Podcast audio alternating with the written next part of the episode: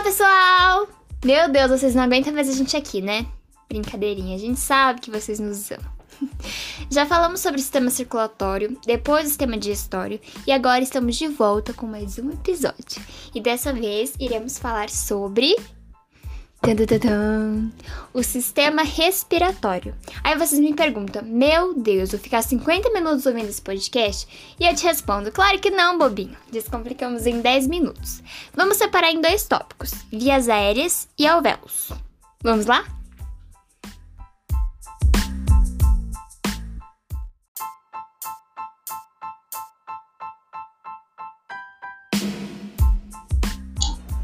Então, pessoal, primeiramente vamos dar um breve resumo para não se perder no de tanto conteúdo, porque nós sabemos que com tanta coisa para aprender, às vezes o cérebro desliga.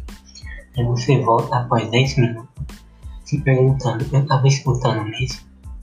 Então, meu amigo, pare de pensar um pouco no seu namorado ou namorada, ou que você vai jantar, e vamos lá. O sistema respiratório age em conjunto com o sistema circulatório. Aí você já começa a ficar confusa, né?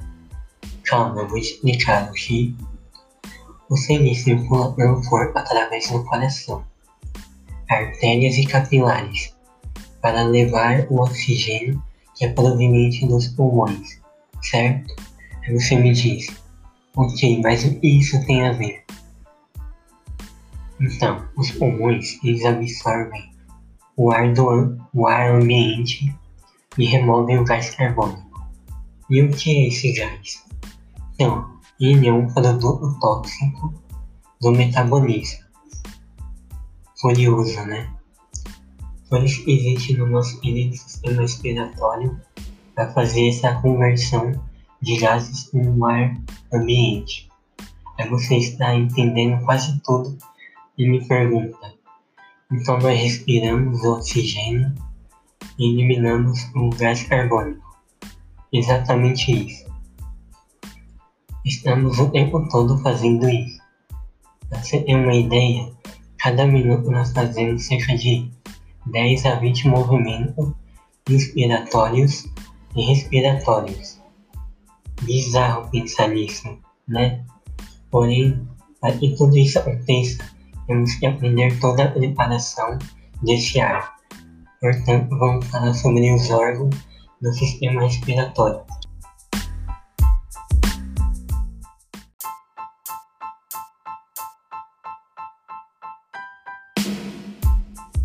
Então vamos lá. Vamos ver agora quais são os órgãos do nosso sistema respiratório. Tudo começa pelo nariz, nosso querido e tão importante nariz. Nós utilizamos ele para várias coisas, né? Sente o odor de um perfume bom, ou para saber quando já tá na hora de tomar banho. Já pensou se você não conseguisse sentir odor algum? Pois é, além de tudo isso, ele ainda é a nossa comunicação do meio externo com o meio interno. Então o ar passa dele e vai para a segunda parte, que é as cavidades nasais. Nas cavidades nasais, o ar se aquece e passa para uma terceira parte, que é chamada de faringe. A faringe nada mais é do que um tubo muscular, que liga a cavidade nasal com a laringe, que é o próximo órgão. Mas cuidado, amigo, aqui já podemos ver uma diferença. A faringe é um tubo muscular, enquanto a laringe é um tubo cartilaginoso. Mas bem, continuando. A partir da laringe até os alvéolos são cartilagens, não se esqueça. Agora você, como sempre, é uma pessoa muito curiosa e me pergunta: por que cartilaginoso? Qual o sentido? Porque a laringe ela tem uma semirrigidez, que é super importante para a respiração. Sem isso, não poderíamos tirar o ar do ambiente e jogar o gás carbônico de volta. Você deve estar pensando, ué, mas por que não poderia? Então, querido, os pulmões e as vias aéreas, elas trabalham com diferentes tipos de pressão. E essa diferença pode colar as vias aéreas. Você sabia disso? e para não acontecer isso, são feitas de cartilagem. Uau, nosso corpo é uma máquina bem específica, né? Agora vai duas curiosidades para você. A laringe é onde fica o famoso gogó. Ah, amiga, eu sei que você está cutucando aí. Já estamos ligados no quanto você está entretido. Esse gogó, ele é chamado de cartilagem tireóidea, sabia? Ele é um órgão cartilaginoso. E a próxima curiosidade é que na entrada da laringe existe uma válvula chamada epiglote, que fica aberta para a passagem do ar. Agora falaremos da traqueia. Quem aí já assistiu as 500 temporadas de Grey's Anatomy já consegue associar a traqueia com a parte da intubação, né? Essas intubações ocorrem quando nossas vias aéreas estão comprometidas. Mas aí você vê lá a série que está entubando pela traqueia, mas no final, o que é a traqueia? Ela é um tubo cheio de anéis, que pode ser comparado a um tubo de aspirador. Você já deve ter visto, né? Que ele é cheio de semicírculos, cheio de anéis. Então, sabe por quê tem esses anéis? Tanto no aspirador quanto no nosso corpo? Se não houvesse esses anéis, com a pressão do ar dentro do tubo, ele iria se fechar. Ou seja, anéis servem para evitar que a traqueia se feche. Você precisa saber que a traqueia se bifurca, e nisso vai ter um nome, um quanto interessante. Esse nome é a caída.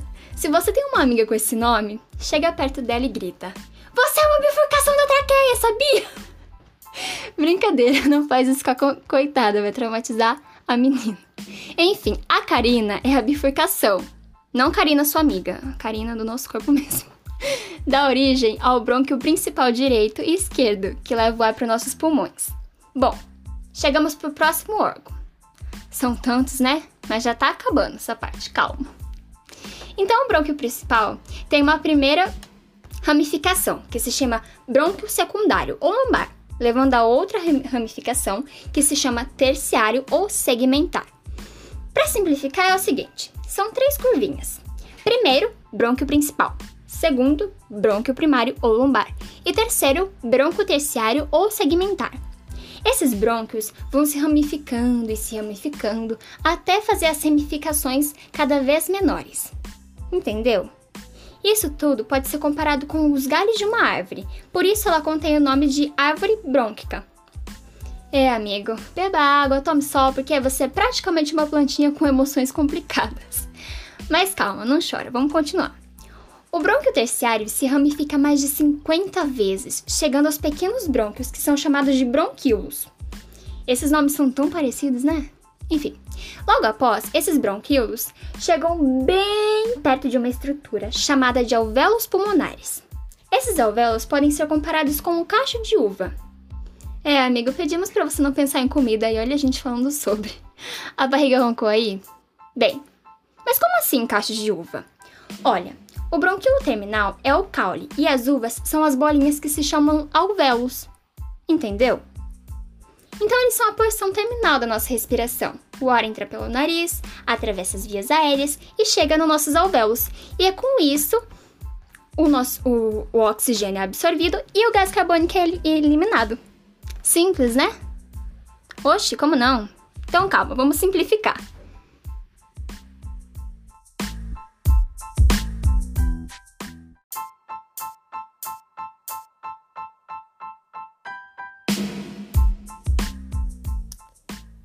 Facilitar sua vida, pelo menos nessa parte de sistemas, né? Vamos dividir em duas partes principais. Primeiro são as vias aéreas.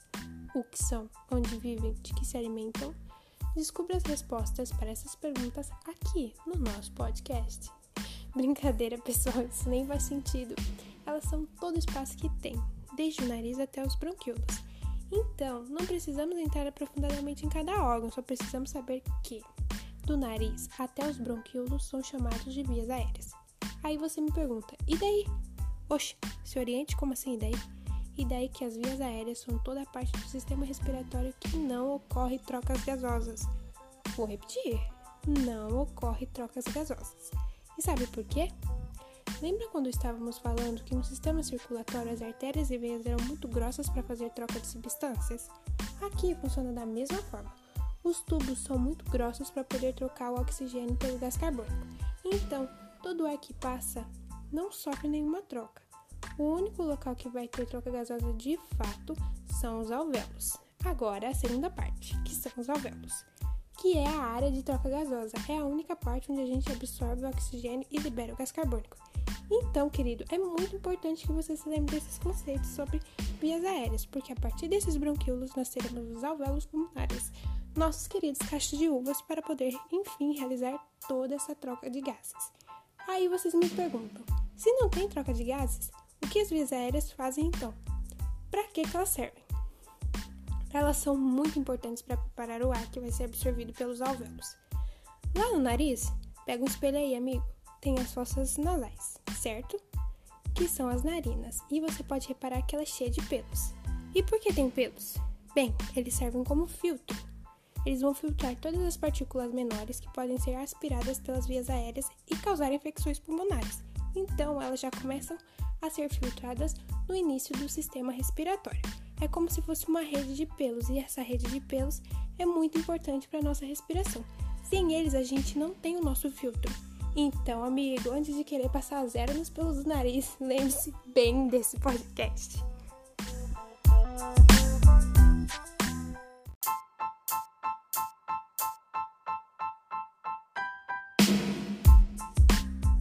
Para finalizar, eu sei, amigo, era para ser descomplicando em 10 minutos, mas não nos julga que é um assunto que requer um tempinho a mais.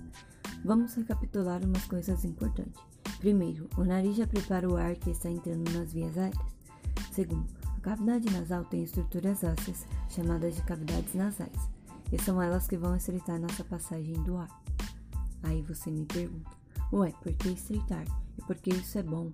E por que não é legal respirar pela boca? Eita, amigo, quantas perguntas, mas vamos lá. Na boca, quando você puxa o ar, você consegue puxar rápido e pelo nariz você demora um pouco. Achou mesmo que isso é por acaso?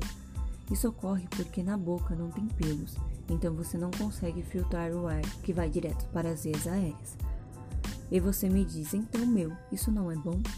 Não, porque não vai aquecer o ar que vai entrar nas vias aéreas. E se você não aquecer esse ar, ele vai ressecar suas vias.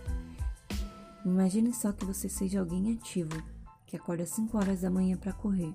Aposto que não, né? Mas vamos fingir. Sabe quando você tá correndo e começa a respirar pela boca?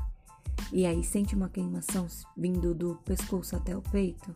Então, quer dizer que você está respirando errado.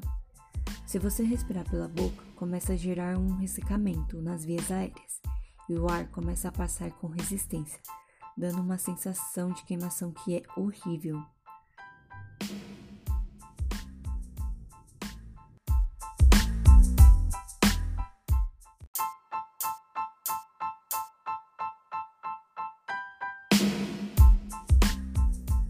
E você não vai aguentar por muito tempo. Por isso não vai ter aquela mucosa que umidifica o ar. Por isso é muito importante você respirar pelo nariz. E quando essa cavidade está estreita, como eu havia dito antes, é bom porque demora mais para passar o ar.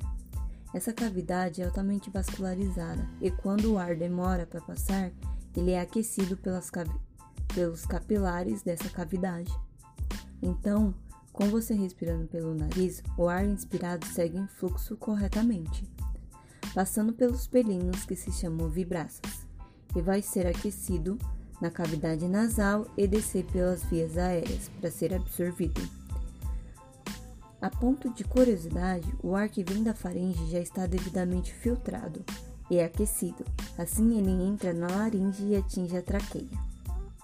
Uma curiosidade sobre a faringe é que ela é dividida em três partes: a parte nasal, que se chama nasorofaringe, a parte oral, que é orofaringe, e por último tem mais uma parte curiosa que está debaixo da faringe, que é chamada de laringofaringe então, a faringe serve tanto para o sistema respiratório quanto para o sistema digestório.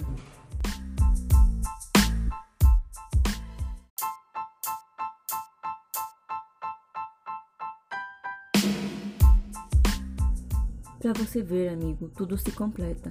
Mas uma curiosidade é que na laringe, que fica o aparelho de fonação, que é onde ficam as cordas vocais, mais espe especificamente em uma região chamada glote.